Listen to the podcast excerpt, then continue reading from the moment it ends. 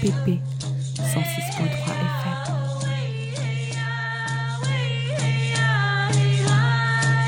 Bonjour à toutes et à tous, bienvenue dans Les femmes ont de la voix, une émission qui donne la parole aux femmes. Et aujourd'hui, vous entendez ma voix. Je suis Hélène Vitorge et je rejoins l'équipe des Femmes ont de la voix. Donc, chaque mois, vous m'entendrez aux côtés de Nadège Nechadi discuter des sujets sociétaux. Alors, aujourd'hui, nous parlerons des souffrances psychiques en temps de Covid avec nos invités Julie, Cécile et Margot. Alors, qu'est-ce qui vous réunit, Cécile et Margot, aujourd'hui? On nous a invités parce que euh, on est dans le même euh, milieu, mais à des stades différents.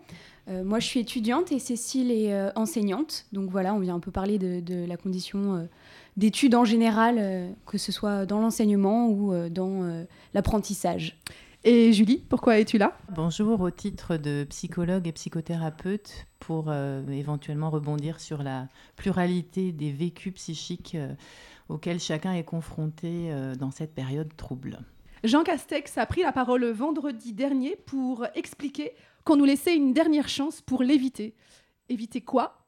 Bien entendu, le confinement. Apparemment, ce serait pour épargner les Français d'un point de vue psychologique. Donc la première question, c'est est-ce que vous pourriez vous présenter, vous situer socialement, à travers votre métier, votre âge peut-être, pour qu'on sache d'où vous parliez? Donc Cécile, j'ai 30 ans, je suis enseignante depuis 5 ans. Euh, lors du premier confinement, j'étais enseignante remplaçante dans, des classes SECPA, euh, à 6e, 5e, 4e, 3e. Euh, j'ai à la fin de mon remplacement euh, eu une classe de CP, donc c'était assez surréaliste aussi puisque euh, je donnais des cours à des enfants que je n'avais jamais vus euh, via ma classe. Voilà, donc euh, voilà le cheminement pour le premier, euh, premier confinement qui était très particulier. Margot? Alors, euh, moi, j'ai 18 ans. Je fais ma première année d'études cette année euh, à Paris 3, à la Sorbonne Nouvelle, en études théâtrales, arts et médias. Euh, donc, euh, je fais partie de la génération qui n'a pas pu passer son bac et qui commence ses études où, euh, où toutes les facs sont fermées, où on n'a pas pu vraiment se confronter à, à la réalité des études supérieures. Voilà. Julie, 41 ans, mère de deux enfants de 10 et 12 ans, qui réalise à l'heure actuelle en tant que psychologue et psychothérapeute que je fais un métier qui, quelque part, me protège par rapport à la violence de ce qu'on traverse, dans la mesure où mon métier me permet d'être euh, en permanence relié à d'autres, et même si c'est dans une posture d'écoute où il peut y avoir un accueil de situations extrêmement douloureuses, eh bien, je me rends compte que ça a des vertus protectrices en ce qui me concerne. Pouvez-vous nous parler de vos différentes expériences concernant cette souffrance psychique que vous avez traversée et celle que vous avez observée dans votre entourage? Cécile? Oui, alors moi, d'un point de vue professionnel, euh, ce qui a été compliqué, c'est que forcément tout euh, fonctionnait euh, via le numérique. Et d'un point de vue, on va dire, même général, d'un point de vue personnel, j'ai beaucoup de mal avec ce, type de moyens-là. Donc là, il n'y avait que ça. Et, et puis, il y avait ce souci que, je, voilà, le fait que certains élèves ne soient pas dotés de ces moyens. Donc finalement, de se rendre compte ben, d'une d'une grande inégalité, de, des difficultés aussi pour le collège euh, de remédier, de, permettre aux élèves d'avoir du matériel. Donc toute cette mise en place-là. Les enseignants, certains qui sont encore moins à l'aise d'un point de vue technique, donc euh, finalement de passer son temps au téléphone et de, ne jamais décrocher, de, de réaliser aussi que les, les enfants sont, ou les adolescents, là, dans ce cas-là, étaient perdus, et donc d'avoir des journées qui n'en finissent plus, et voilà, de ne plus faire la part entre le personnel, le professionnel. euh, J'avais l'impression de vivre avec le collège, en fait. Est-ce que tu as été formée au numérique? Non, j'ai jamais été formée au numérique. C'est venu en fait à la suite, un peu en prévision justement de, des prochains confinements à venir. Euh, bon, après, voilà, j'ai 30 ans, je ne suis pas douée forcément dans, ce- dans ce domaine-là, mais voilà, c'est assez intuitif. Par contre, euh, il y avait des enseignants plus âgés ou plus réfractaires euh, pour qui c'était bien plus compliqué. Et puis, euh, effectivement, les élèves aussi qui. euh, certains pouvaient en profiter, d'autres étaient vraiment perdus, d'autres voilà, n'avaient qu'un téléphone pour travailler, donc pour aller sur les interfaces. Et puis il faut bien le dire, hein, le premier mois, c'était saturé, donc il fallait trouver des heures tardives pour pouvoir se connecter, mettre le travail en ligne. Et moi, je travaillais avec ces élèves-là en, grande difficulté scolaire pour la plupart via WhatsApp. Donc ça aussi, c'était pas évident parce que c'était mon seul moyen de travail et à la fois, ça, rentre dans la sphère personnelle et avec des élèves complètement décalés euh, dans les journées, envoyer des messages très tard. Mais c'était le seul lien véritable que j'ai réussi euh, durant cette période à mettre en place pour, pour, pour perdre le moins possible contact avec eux.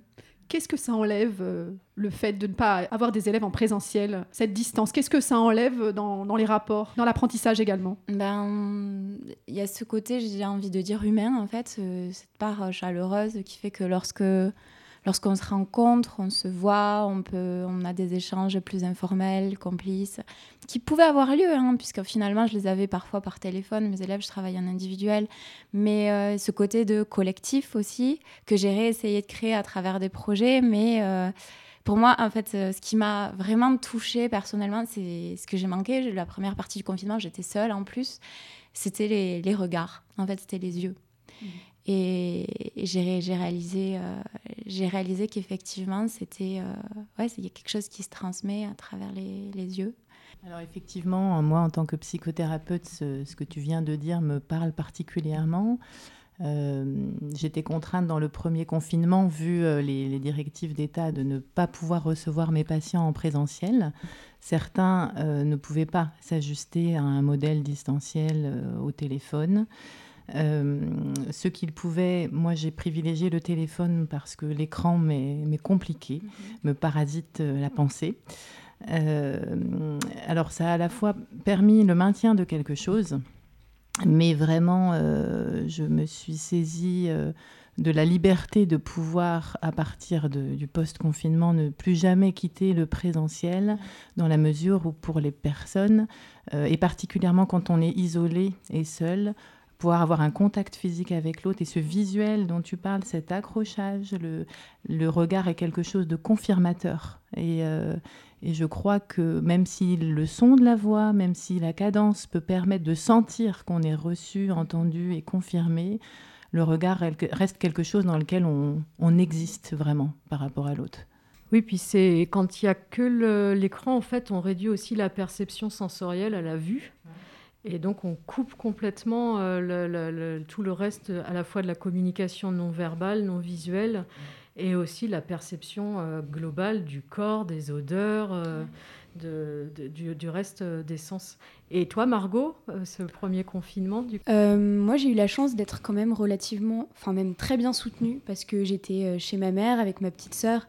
Et donc, même si ça m'a laissé proie à beaucoup d'anxiété, à beaucoup de frustration, il y a plein de projets que j'aurais dû faire que j'ai pas pu réaliser. Il y avait plein d'envies que j'avais que, qui ont été avortées. Mais généralement, j'ai quand même été bien soutenue. Le deuxième confinement aussi, j'ai pu être avec avec euh, un ami, etc. Donc c'était euh, c'était moins compliqué que pour certains. Après, ça n'enlève pas euh, le fait que j'aurais préféré. Enfin, j'ai toujours aimé aller à l'école. C'est le fait d'aller à l'école, d'être avec des professeurs, de rencontrer des élèves. Ça a toujours été quelque chose qui m'a plu, qui, qui, fait, qui a toujours fait partie de ma vie et que j'ai toujours apprécié. Et du coup, le fait de ne pas pouvoir finir mes années lycée, symboliquement, ça a été dur. Euh, le fait de ne pas pouvoir partir au Brésil alors que c'était mon projet, euh, de partir un an euh, à l'étranger, de visiter, de voyager, c'était c'était beaucoup de déception. Et finalement, d'aller à la fac deux semaines et puis de, de, plus y retourner, c'était vraiment très étrange en fait et très déstabilisant. Et du coup, je me suis dit, est-ce que je vais réussir mes études alors que je suis face à un écran et que j'ai pas eu le temps de rencontrer tous mes professeurs Quand il y a quand même, on a, on a rencontré que certains professeurs, alors qu'il euh, il y a des professeurs que j'ai eus qui me donnent des cours extrêmement importants pour ma filière et euh, que je n'ai jamais rencontrés. Quoi. On peut préciser que tu n'es pas parisienne, que tu vis euh, en région lyonnaise. Alors, donc, je suis censée être boursière parce que je vis sur, sur le salaire de ma mère. Je voulais trouver un job étudiant à côté, mais bon, on se doute bien que c'est un peu compliqué en ce moment. Euh, et, et, finalement, euh, j'ai pas eu ma bourse parce qu'on a eu des complications euh, familiales avec mon père, etc.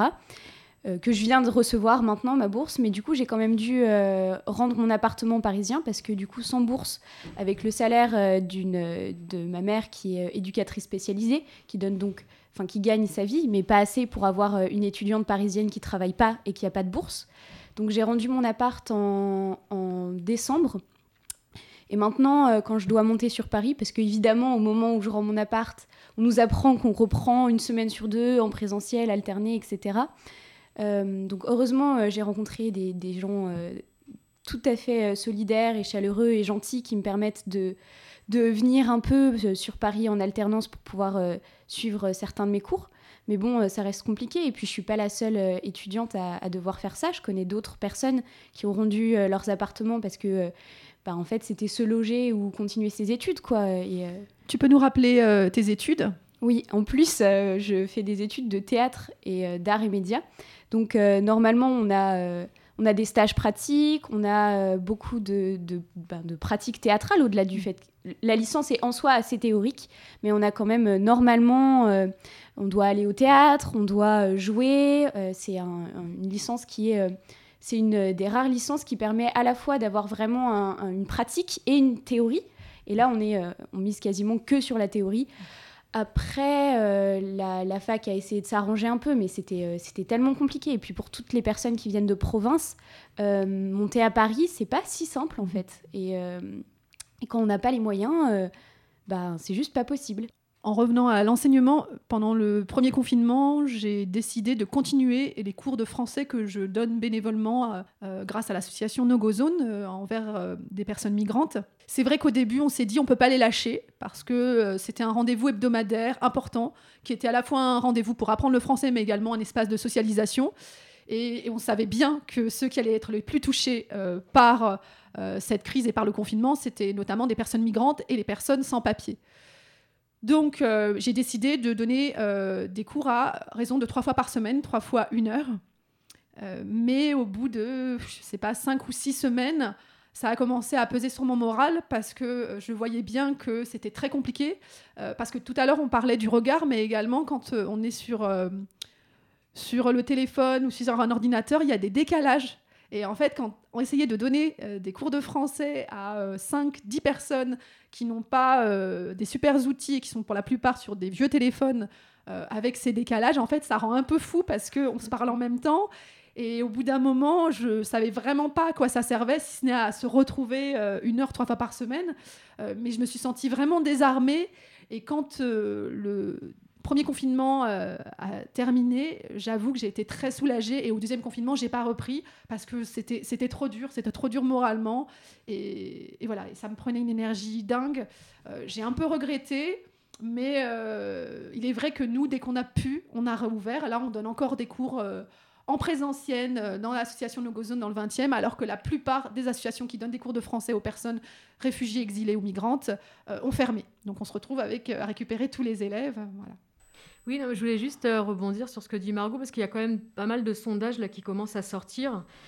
Euh, notamment, j'avais lu, je crois, dans l'Express, euh, le sondage de la Fondation Jean Jaurès qui faisait ressortir que depuis le premier confinement, en fait, il y a 20% des sondés qui disent qu'ils ont eu des, pensées suicidaires pendant ou après le premier confinement et que les personnes finalement les plus touchées, c'est les, bah, les étudiants, les jeunes, euh, qui en plus, euh, le gouvernement vient de refuser l'aide du RSA aux 18-25 ans. Donc il y a vraiment une sorte de non-assistance euh, à la situation bah, assez catastrophique des jeunes.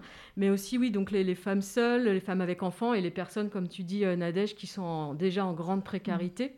Avec du coup aussi une, une bascule dans l'alcoolisme, une bascule dans l'addiction aux écrans. Euh, et puis une bascule euh, bah, dans une forme de dépression en fait. De mon côté, pour ajouter, euh, j'avais aussi, durant le premier confinement, une, une prise de conscience, j'ai envie de dire plus claire, hein, de, des conditions, parce que j'ai enseigné en REP, euh, de, des conditions dans lesquelles vivaient mes élèves, puisque du coup, en travaillant de cette manière, je rentrais dans les foyers aussi. Et, et, du coup, je, pouvais avoir la famille, c'est-à-dire les parents comme les oncles, enfin, d'essayer de créer des liens et de réaliser aussi combien de personnes il y avait dans l'appartement, comment ils s'organisaient, comment les, les, enfants se levaient, etc. Donc ça, c'était pas évident aussi de, de, le réaliser, de aussi, je pense, le plus difficile pour ma part en tant qu'enseignante, ça a été de ne pas être en lien avec certains, de ne pas réussir à créer le lien. C'est-à-dire d'avoir aucune nouvelle pendant deux mois. Et du coup, de se poser beaucoup de questions sur, sur les conditions de vie, voire la sécurité des enfants, parce qu'en fait, un des premiers rôles de l'école, c'est de c'est vérifier la sécurité des, enfants, c'est une responsabilité. Et donc, j'ai pas pu euh, parfois l'assurer. Donc, euh, notamment pour euh, la classe de CP que j'ai pris par la suite, j'ai dû faire un signalement parce que j'arrivais pas, pas à rentrer en contact avec une famille. Cette responsabilité dont tu parles, c'est quelque chose qui t'a plus pesé que d'habitude? Oui, parce que normalement, les enfants, voilà, l'école est obligatoire. lorsque les enfants ne viennent pas, eh bien, il, y a, a un justificatif à donner. Voilà. Et là, c'est bien plus compliqué. Euh, on peut se trouver des excuses diverses, notamment euh, le manque de moyens techniques pour se, connecter. Euh, voilà. Donc ça, pose ces questions-là. Moi, j'ai plusieurs patients dans ma patientèle qui sont enseignants et, qui me faisaient part à quel point le fait d'enseigner et qu'il y ait cette frontière qui soit désormais complètement affranchie entre le professionnel et le privé, les amis plus que jamais au contact de la détresse de certains enfants, que le cadre en effet présentiel, euh, mhm. quelque part, ça, c'est une frontière, c'est aussi un cadre qui aide ces familles à tenir euh, mhm. la scolarité de leurs enfants et on voit comment quand les enfants sont finalement que au contact de leur famille, parfois ça les confronte à la grande précarité de leur famille à les maintenir dans l'enseignement.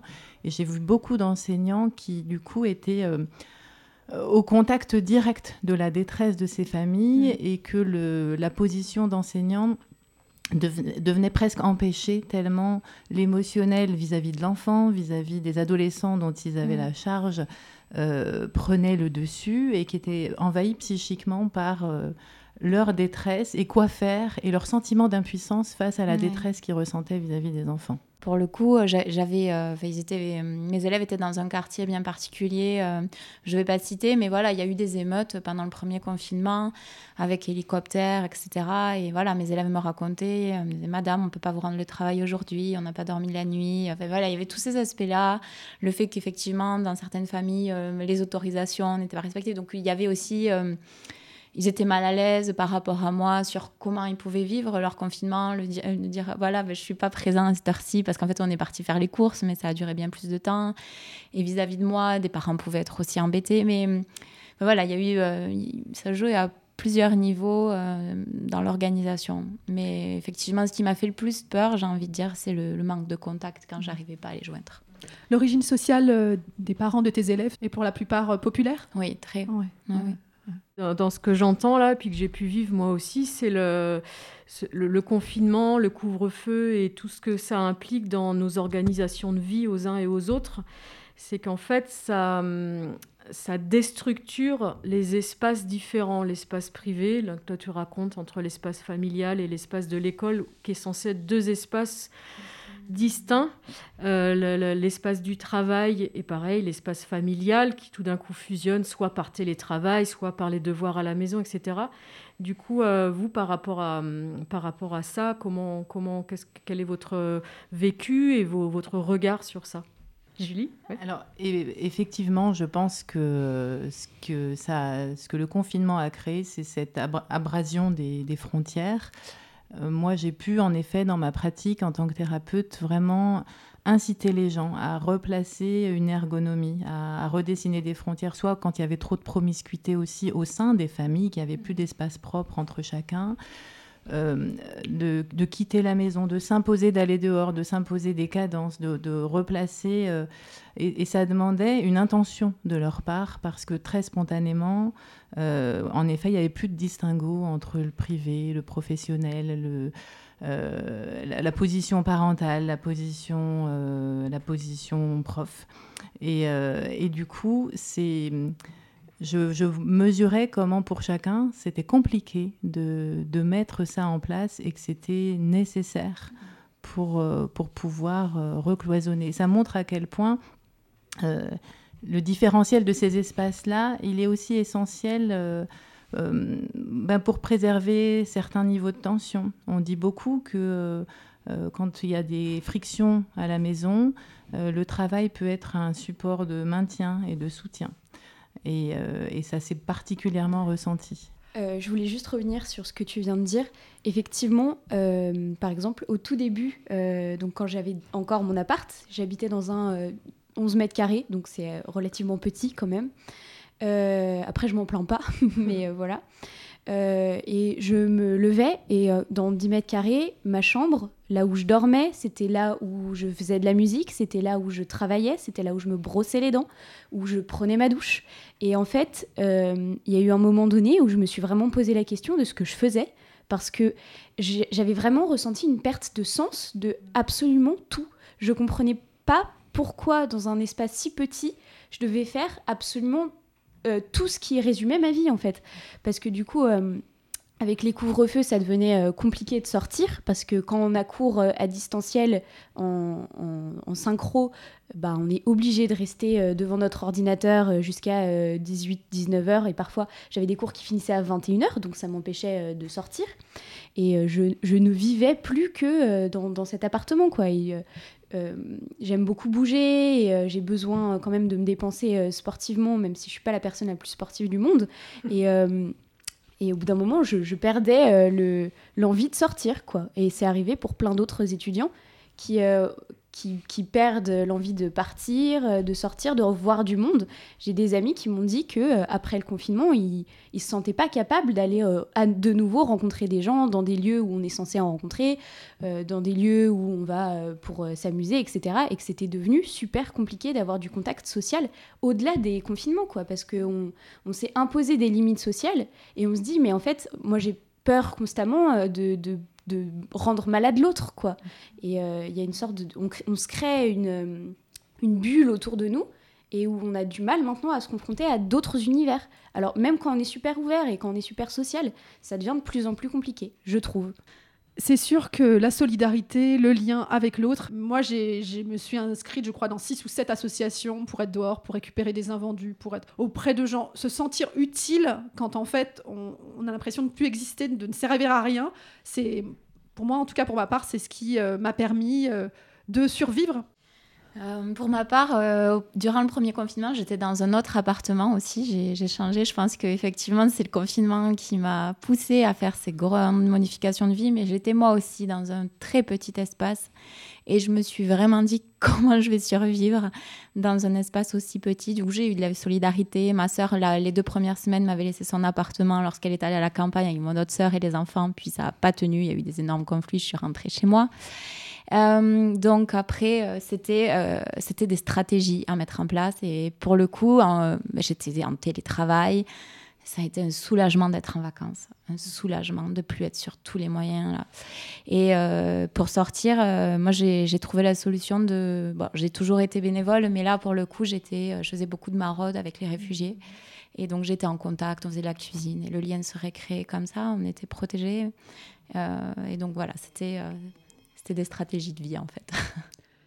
C'est l'heure de la pause musicale avec notre invitée Margot à la guitare et au chant pour nous interpréter un morceau de Indy Zara, Imik Simik. À toi Margot.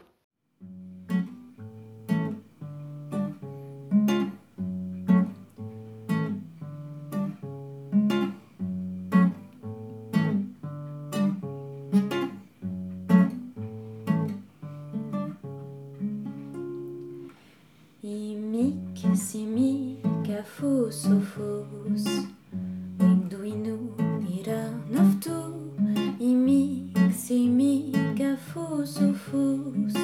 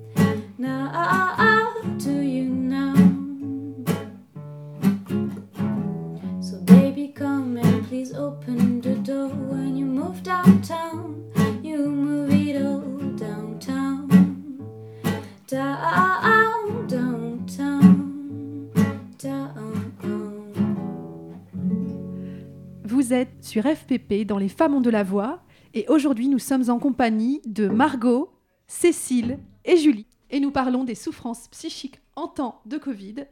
Pour euh, ce retour d'émission, j'aimerais bien savoir comment chacune euh, peut décrire ces souffrances qu'elles ont vécues, quelles sont les choses qui sont revenues euh, dans ces derniers mois? Moi, à titre personnel, cette fois-ci, euh, c'est assez étrange. J'ai eu cette grande peur aussi d'enfermement. Et en même temps, euh, la, première, la toute première phase, ça m'a beaucoup apaisée, mais j'ai eu un moment de panique malgré tout. Euh, et à chaque fois qu'on a eu des confinements annoncés ou des couvre-feux, eh ben, ça s'est on va dire, ça s'est manifesté par des infections urinaires. À chaque fois, j'ai démarré le, après l'annonce. J'étais complètement prise par ça c'était c'était assez violent. Et puis, euh, ouais, après, j'ai eu un dérèglement. Euh, puis, au niveau de mon sommeil aussi, c'était particulier. J'avais euh, cette pression de suivi des élèves après qui rentraient dans ma vie. Euh, à cette époque-là, j'avais une relation aussi où euh, des personnes étaient à l'hôpital, en fait, euh, en, en, termes de professionnels, en tant que professionnel. Donc, j'avais aussi tout un imaginaire euh, qui se mélangeait la nuit sur comment ça pouvait être ces nuits dans l'hôpital. Euh, plus des amis aussi à l'étranger et de savoir voilà que voilà des personnes décédées qu'ils étaient laissés comme ça euh, dans la rue euh, notamment en Amérique latine. Donc on a eu une action avec des amis où on a fait des hommages voilà il y avait tout ce qui se mélangeait en moi et effectivement ça tournait beaucoup. Et puis la sensation de de pas pouvoir sortir plus que ce qui m'était demandé voilà dans les injonctions et l'injustice aussi donc euh, ça pouvait créer Comment tu as tenu psychologiquement? Bah, je m'étais fait beaucoup de programmes en fait. J'avais des programmes ultra chargés. Euh, J'arrêtais pas en fait. J'étais hyper occupée. Ne pas te laisser le temps de réfléchir en fait? Ouais, je C'est euh, la hein. peur du vide? Sûrement. Après, je sais pas, j'avais l'impression que c'était aussi une opportunité pour faire tout ce que j'avais pas eu le temps de faire. Et il y avait une grande liste. Et du coup, euh, c'était aussi frustrant parce que je réalisais que même en ayant du temps, euh, parfois, j'arrivais pas à le faire. C'était très, très bizarre. J'étais happée. Et j'avais plus une. Ouais, ma notion du temps était, euh, était très. euh, confuse. Ouais. Et ce qui m'a fait énormément de bien, je pense, c'était d'aller courir. Aller courir. Un jeune sur six a arrêté ses études, 30% auraient renoncé à l'accès aux soins et plus de 50% sont inquiets pour leur santé mentale. Margot, toi qui es étudiante, euh, jeune étudiante, 18 ans, euh, que penses-tu de ces chiffres et comment toi tu l'as vécu et comment ton entourage, comment les étudiants autour de toi euh, vivent cette période d'un point de vue mental? Hum, Alors effectivement, c'est énorme comme nombre et je le constate autour de moi. Parce que euh, en, discutant avec des jeunes de mon âge, euh, en interagissant, on, se rend vite compte que euh, ça a créé des nouvelles souffrances et des souffrances qu'on ben, pensait pas avoir en fait si, à notre génération. Euh, le point positif, c'est quand même qu'on a enfin une émancipation de la parole étudiante et que du coup, on se sent beaucoup moins seul aussi. Le fait qu'on ait euh, des témoignages sur ce que c'est que euh, de commencer ses études ou de continuer ses études dans un cadre comme celui qu'on a là, le fait qu'on parle de la précarité que ça engendre, euh, du choix qu'on doit faire entre, bah, comme le choix que j'ai fait, de, de garder son appart ou, ou de pas manger, quoi. c'est ra- rassurant de se dire qu'on n'est pas tout seul finalement. Après, effectivement, euh, il y a beaucoup de, euh, de prise en contact avec des thérapeutes euh, chez énormément de mes amis. Euh, Il y a des montées d'anxiété. Je sais qu'il y avait certains de mes proches qui allaient beaucoup mieux ces derniers temps et qui étaient heureux de commencer leur vie euh, d'adulte, entre guillemets. Et, et du coup, de leur retirer ça alors que ça vient d'arriver, c'était extrêmement compliqué à gérer. Euh, quand on va très très peu, comme on est très peu allé à la fac, on n'a pas eu le temps de rencontrer euh, beaucoup de monde. Et les personnes les plus timides ou euh, les, les plus fragiles n'ont pas eu le temps de s'adapter. Les personnes... voilà, par exemple, je sais que j'ai plutôt une capacité d'adaptation qui est élevée. Du coup, très rapidement, je me suis faite à, à- à mon nouveau paysage de vie.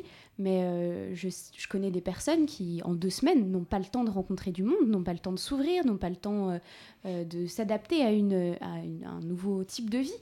Donc effectivement, euh, les nombres, euh, les nombres me paraissent pas anormaux. Et puis, euh, on est privé de ce qui fait euh, un jeune aussi, de, euh, de l'engagement, de la rencontre, de, du fait de sortir, de créer.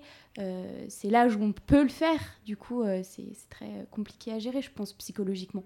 Que penses-tu des mesures qui ont été prises par euh, le gouvernement? Tu peux nous en parler? Oui, alors euh, il y a, on nous propose des chèques psy. voilà. Ce que, ce, qui, ce que je trouve paradoxalement euh, bien et super triste, parce qu'on en est à proposer à des jeunes des chèques psy, quoi. Et du coup, ça fait un peu euh, mal au cœur. Alors, je trouve ça bien parce que euh, c'est nécessaire. Voilà, il faut arrêter euh, de négliger, euh, entre guillemets, notre population, quoi.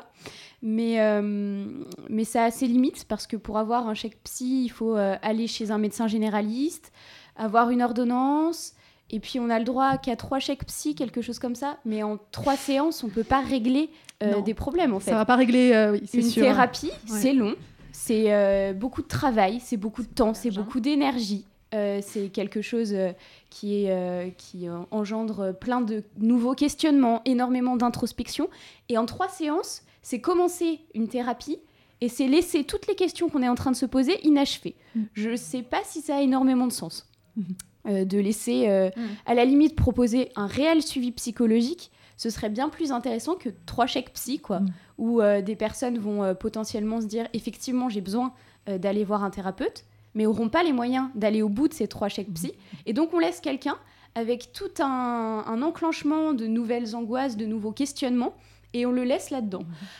Donc je pense que ça a ses limites. Après, l'initiative en tant que telle, elle est positive. Ça va dans un sens qui, qui, qui propose une amélioration. Et euh, pour ce qui est des repas à, à 1 euro, pour les personnes qui étaient déjà boursières, on avait déjà l'opportunité de manger pour 1 euro. Euh, maintenant, ça marche aussi pour les non-boursiers. Je pense que c'est bien euh, de, de généraliser ça. Parce que euh, je crois que maintenant, la bourse, pas la bourse, euh, t'es étudiant, t'as pas les moyens, quoi. Mm. Donc, euh, donc autant euh, élargir euh, l'aide. En effet, sur les chèques psy, ça, pour moi, ça parle tellement de la question de la temporalité, qui n'est jamais pensée de la même manière quand on est du point de vue de l'économique et quand on est du point de vue de la réalité psychique. Alors, il y a certes euh, un début de reconnaissance que euh, le psychique euh, compte, structure, met l'homme en mouvement. Et en effet, j'entends ce que tu dis que quand on n'a pas les moyens autres que ces trois séances-là, on se retrouve finalement hémorragique. On a juste ouvert, on a ouvert de pouvoir faire confiance à quelqu'un auprès de qui on peut commencer à se à toucher ces zones vulnérables, à les mettre au travail, à les reconstruire. Et puis on se retrouve, euh, on se retrouve au, bord du quai. Euh, euh, sur, sur ce que tu nommais là, de, comment ça touche les jeunes de manière particulière, je pense qu'en effet, la situation mondiale actuelle, elle est venue aussi beaucoup attaquer l'illusion dans laquelle on est tous et qui est une ère d'illusion en partie, je crois, nécessaire qu'on peut euh, qu'on possède un peu sa trajectoire, qu'on a une action dessus.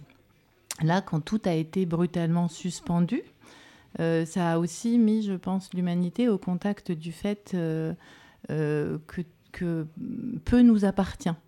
Et, l'air de rien, euh, ce sentiment que quelque chose peut nous appartenir dans notre trajectoire, dans, la construction de notre vie, est, une dimension nécessaire pour, euh, pour voir la suite, pour voir l'horizon.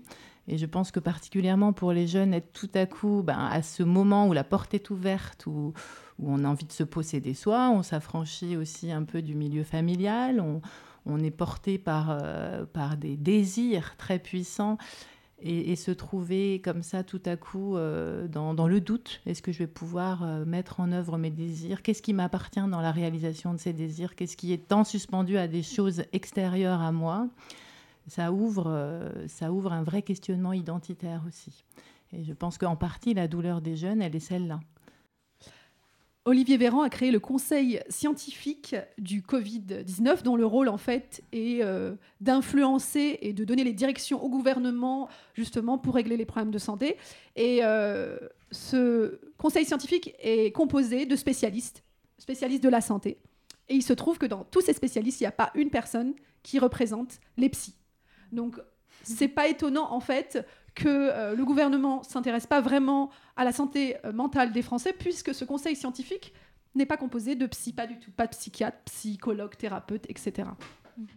Et ce que tu disais sur le fait que euh, c'est une porte qui commence à s'ouvrir, ben, cette porte qui commence à s'ouvrir, elle, elle, nous est fermée. Et du coup, on a un. Alors que c'est déjà difficile de se projeter en règle générale, et que c'est déjà difficile de se projeter quand on est jeune, parce qu'on nous pose tout le temps la question de ce qu'on veut faire plus tard. Mais moi, j'en sais rien. Je veux faire ce que j'aime. Pour l'instant, c'est tout ce que je sais. Et je sais ce qui me rend heureuse, alors je ferai ce qui me rend heureuse. Mais en même temps, il y a une telle impossibilité de se projeter dans un mois, je sais pas où je suis, je sais pas ce que je fais, je sais pas ce que j'aurais réussi, ce que j'aurais accompli, je sais pas qui, quelles personnes seront encore autour de moi. Et, euh, et déjà que dans la vie quotidienne, habituellement, euh, se projeter, c'est compliqué. Dans un truc où, dans un mois, on sait pas si on est enfermé chez nous, on sait pas si euh, on peut retourner à la fac, et ben c'est tellement difficile. Et cette impossibilité de projection, pour énormément de personnes, et moi je parle principalement des étudiants parce que c'est forcément le milieu que je connais le plus, mais c'est juste, euh, c'est c'est juste tellement difficile psychologiquement. Dès la deuxième semaine de mars, euh, le taux d'anxiété en France était de 26,7%, soit le double du taux observé à la même période en 2017. Les plus touchés, donc, ce sont les jeunes. Pourquoi? Voilà, c'est un départ important, 18 ans. euh, c'est le, le début de, de la vie adulte. euh, et avec ouais, toutes les aspirations, finalement, c'est un, c'est un départ. Bah, et puis, euh, et puis euh, quand même, euh, à notre âge, on a beaucoup envie de rencontrer du monde, enfin, de faire la fête, de s'amuser, quoi. Est-ce que ce serait pas la frustration Ah Une bah, frustration qu'on ne gère pas, en fait, euh, qui, bah, a- qui est trop difficile à surmonter On vend beaucoup euh, les premières années étudiantes comme euh, les... Enfin moi, toute mon enfance, on m'a dit, mais attends, mais une fois que tu as passé ton bac, tu vis ta vie, tu es avec tes potes, ça va être les meilleures années de ta vie. Mais on le dit à tous les jeunes. Le premier jour du reste de ta vie, Mais c'est ça. de Non mais Étienne Dao. du coup, Mm. du coup, on entend depuis qu'on est enfant que les années étudiantes, ça a toujours été les meilleures années de la vie. Et euh, quand j'ai dit que je partais à Paris, tous les gens euh, autour de moi ont dit ah mais c'est super, tu vas tellement t'amuser, tu vas faire plein de musées, tu vas aller au théâtre, tu vas rencontrer des gens, tu vas faire la fête, tu vas être dans ton milieu quoi, tu vas vraiment te plaire. Et euh, on arrive et on n'a rien de tout ça.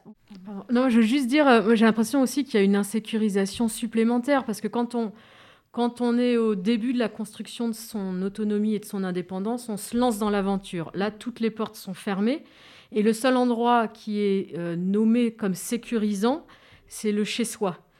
Quand il est sécurisant, parce qu'il ne l'est pas toujours.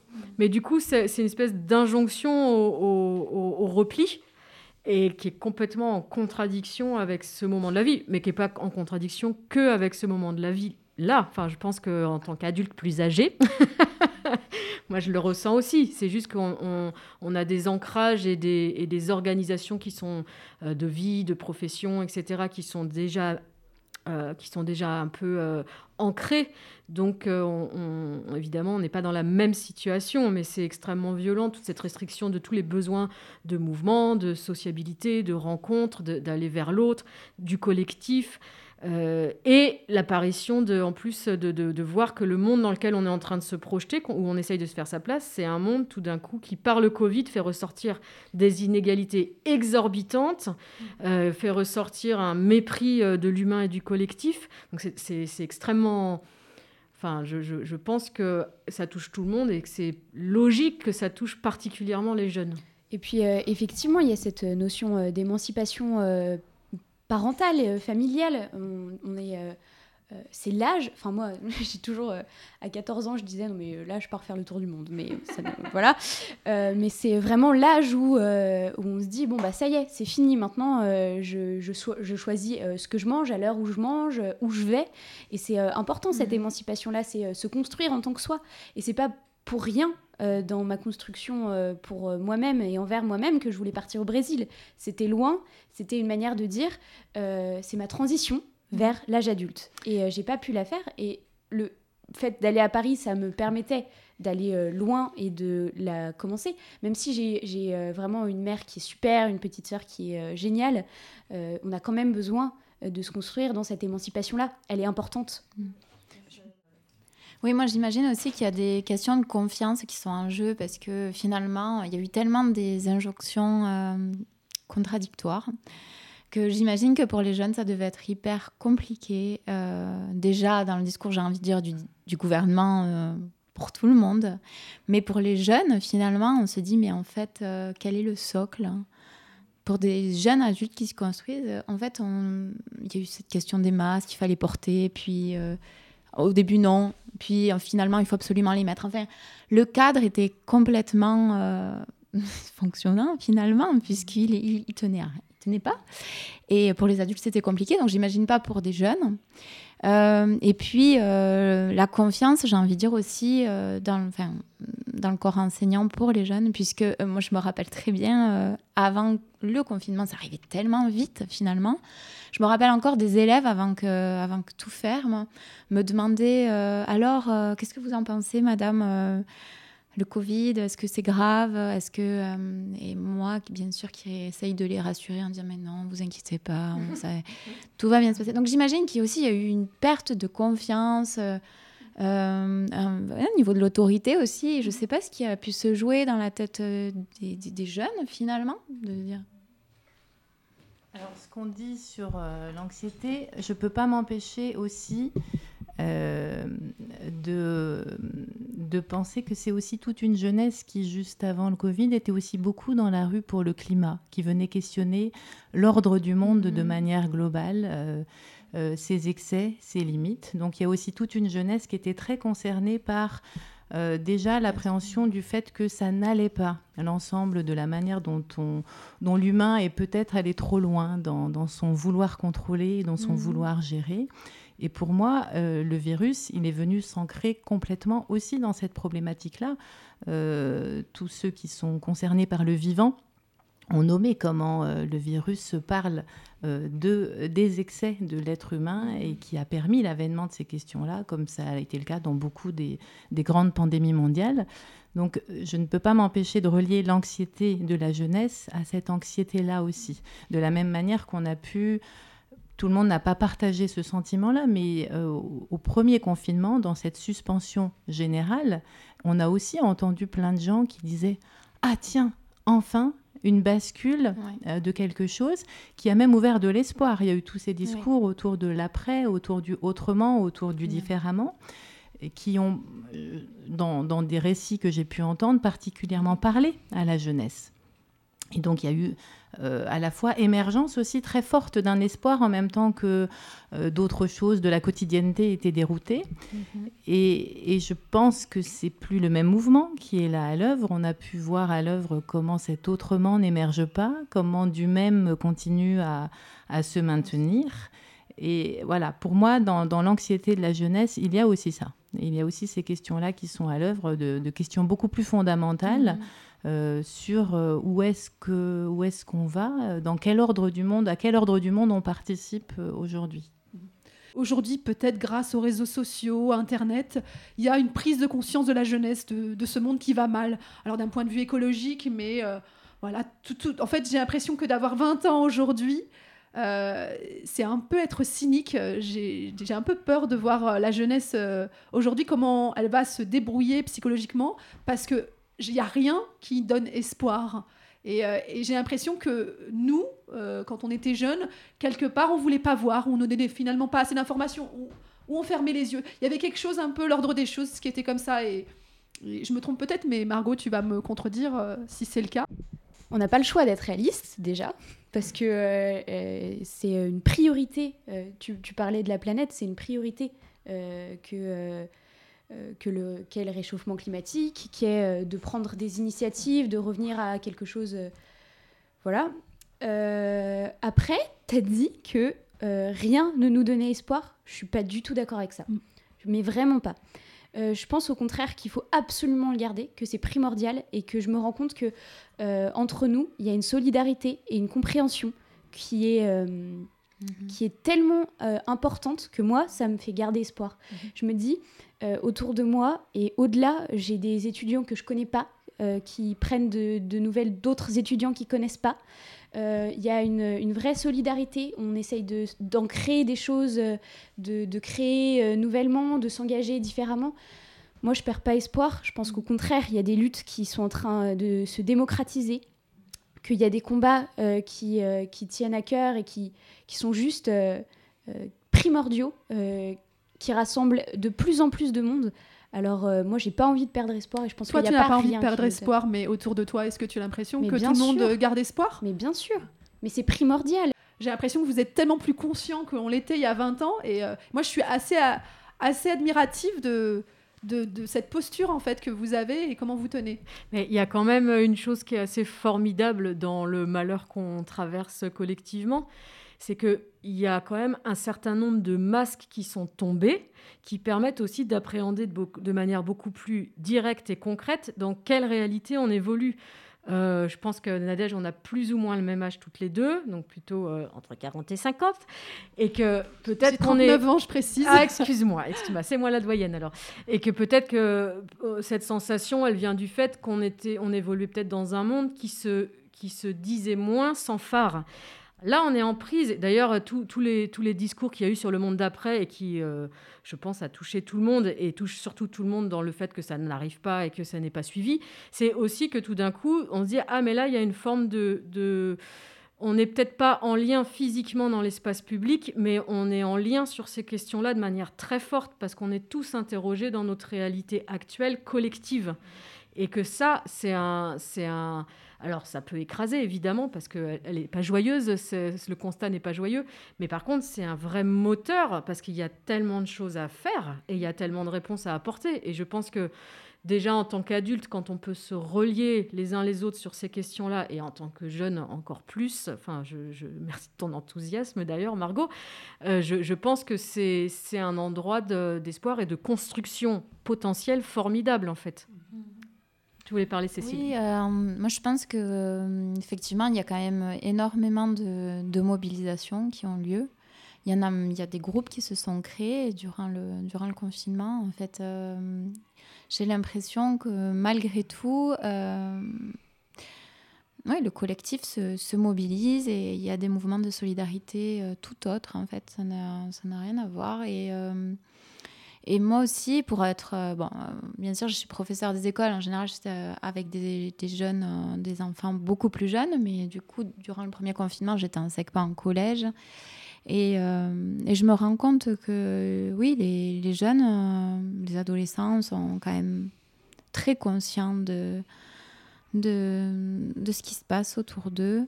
Et qu'ils en veulent en fait. Et donc je suis assez, euh, je suis assez rassurée. Alors bien sûr que ça- c'est variable, hein. mais malgré tout, euh, ouais, y a eu, ils ont leur, ils ont leur part. Et oui, c'est rassurant. Dans un autre ordre d'idées euh, sur l'espoir, moi, l'observation que je fais d'un certain nombre de personnes dans, dans l'espace euh, thérapeutique que je propose, le, confinement n'a pas fait qu'arrêter et suspendre et entraver.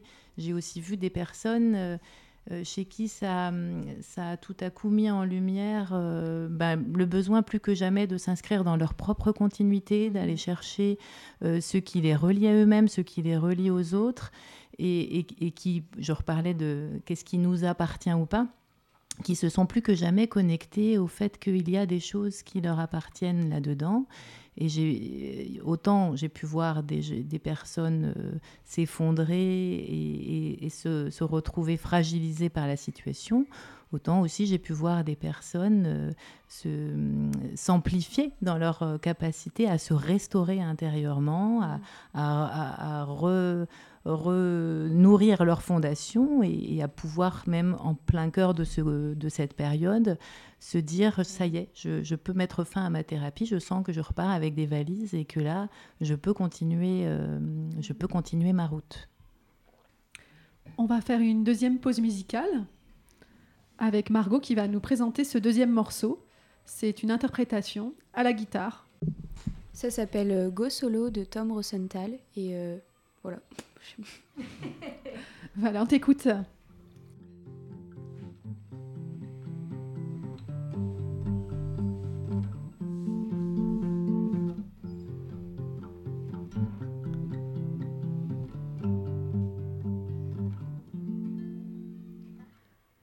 They say it's a matter of time. A thousand days and the sun won't shine before I come back to you. And I'm happy, nothing's going to stop me. I make my way, I make my way. For your love, I will go far. Wanna be wherever you are. I know I'm coming back for you. Love is a river long, best right in the middle wrongs. I know I'm coming back to you. And I'm happy, nothing's going to stop me. I make my way home, I make my way. I go solo, oh, I go solo. I make my way home, my way. And I'm happy, nothing's going to stop me. I make my way home, I make my way. They say it's a matter of time, thousand days and the sun won't shine before I come back to you. And I'm happy, nothing's going to stop me. I make my way home, I make my way. I go solo, oh, I go solo. I make my way home, Merci Margot pour cette merveilleuse chanson. Est-ce que tu peux nous dire pourquoi tu l'aimes bien? J'aime bien parce que euh, quand je la chante, je me sens bien. C'est tout. Et euh, mais euh, c'est des chansons, c'est deux chansons que je chante beaucoup parce que je les aime bien toutes les deux. Ça vaut ce que ça vaut, mais, mais j'aime bien. Bah, Nous aussi, on aime bien. Très jolie voix. D'ailleurs, on va finir cette émission avec ça, avec peut-être des recommandations. Qu'est-ce qui fait Qu'est-ce que vous avez fait Quelle stratégie vous avez mis en place? On en a un petit peu parlé tout à l'heure. Euh, pour aller mieux, en fait, dans son quotidien. Moi, j'ai fait beaucoup de jeux de société en ligne avec des personnes euh, que je connaissais euh, et d'autres que j'ai rencontrées récemment. C'était vraiment chouette. Voilà, c'est amusant et ça permet de garder contact et de continuer à jouer. voilà, et aussi ben, beaucoup de musique, quoi. Voilà. Moi, j'ai cuisiné euh, des, des- des recettes euh, de l'autre bout du monde pour avoir. euh, Voyager en mangeant, Oui, j'ai écouté aussi beaucoup de musique, j'ai beaucoup couru, faire du yoga, de la méditation. Mhm. Julie? Je vous rejoindrai sur euh, la, la nécessité, je crois, de nourrir l'intériorité avec toutes les formes créatives possibles et dans quelque chose qui permette de se relier aux autres aussi. Pour moi, les deux euh, vont de pair et, et ben, recréer euh, voilà, un sens, comme tu le nommais tout à l'heure. euh, voilà. Mais du coup, puisque vous parlez de ça, je vais juste ajouter, parce qu'il se trouve que je lisais un article ce matin sur euh, un article sur le Canada, dont le ministre de la Santé vient de débloquer euh, 100 millions euh, pour soutenir à la fois euh, la santé et euh, réfléchir à comment réintégrer l'art euh, dans la dimension euh, de, de bien-être psychique et de soins et de construction du bien-être psychique. Et effectivement, c'est bon. En plus, moi, je suis comédienne, donc euh, ça me parle d'autant plus. Euh, tout cet endroit euh, d'expression, de, de prise en, de, de prise, euh, de prise de parole et de lien avec ce qu'on ressent et avec, comment on dit, l'altérité, enfin le rapport à l'autre. Et puis, ben, moi, je vais peut-être oui, revenir là-dessus. Donc, euh, on l'a dit plusieurs fois, ne pas s'isoler, euh, faire des choses euh, qui nous apportent le sentiment d'être utile, d'avoir une place dans la société. Faire du sport, alors faire du sport, aller marcher, prendre l'air en fait, prendre l'air, aller dans un petit parc à côté, essayer de se connecter un maximum avec la nature, avoir un projet, même petit. Moi, mon projet, euh, bah, c'était de déménager, voilà, et de passer mon permis de conduire avant mes 40 ans, c'est en juin. Donc ce sont des petits projets qui sont accessibles, et, euh, mais voilà, ça, ça m'aide à avancer. Et puis, on, on disait tout à l'heure, structurer ses journées, euh, garder une routine, et puis essayer de, de s'habiller, de prendre soin de soi. euh, voilà, si on, si on a envie, toutes les choses qui nous font du bien, en fait, en général.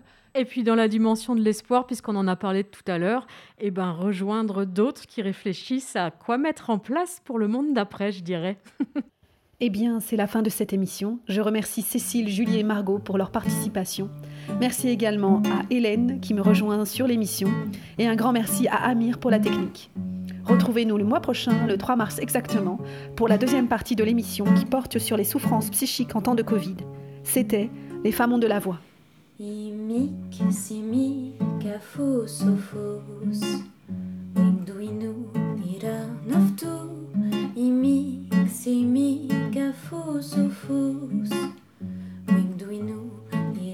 Winduinu, ira, naftu. I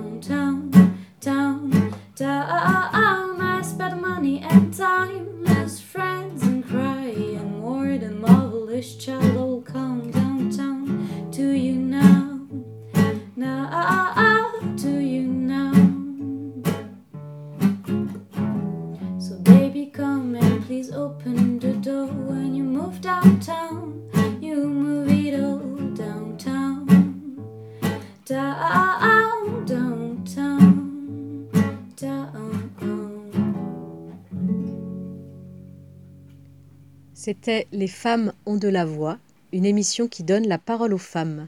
Vous pouvez nous retrouver tous les premiers mercredis du mois sur Radio Fréquence Paris Pluriel 106.3 FM à 17h. À bientôt pour une nouvelle émission.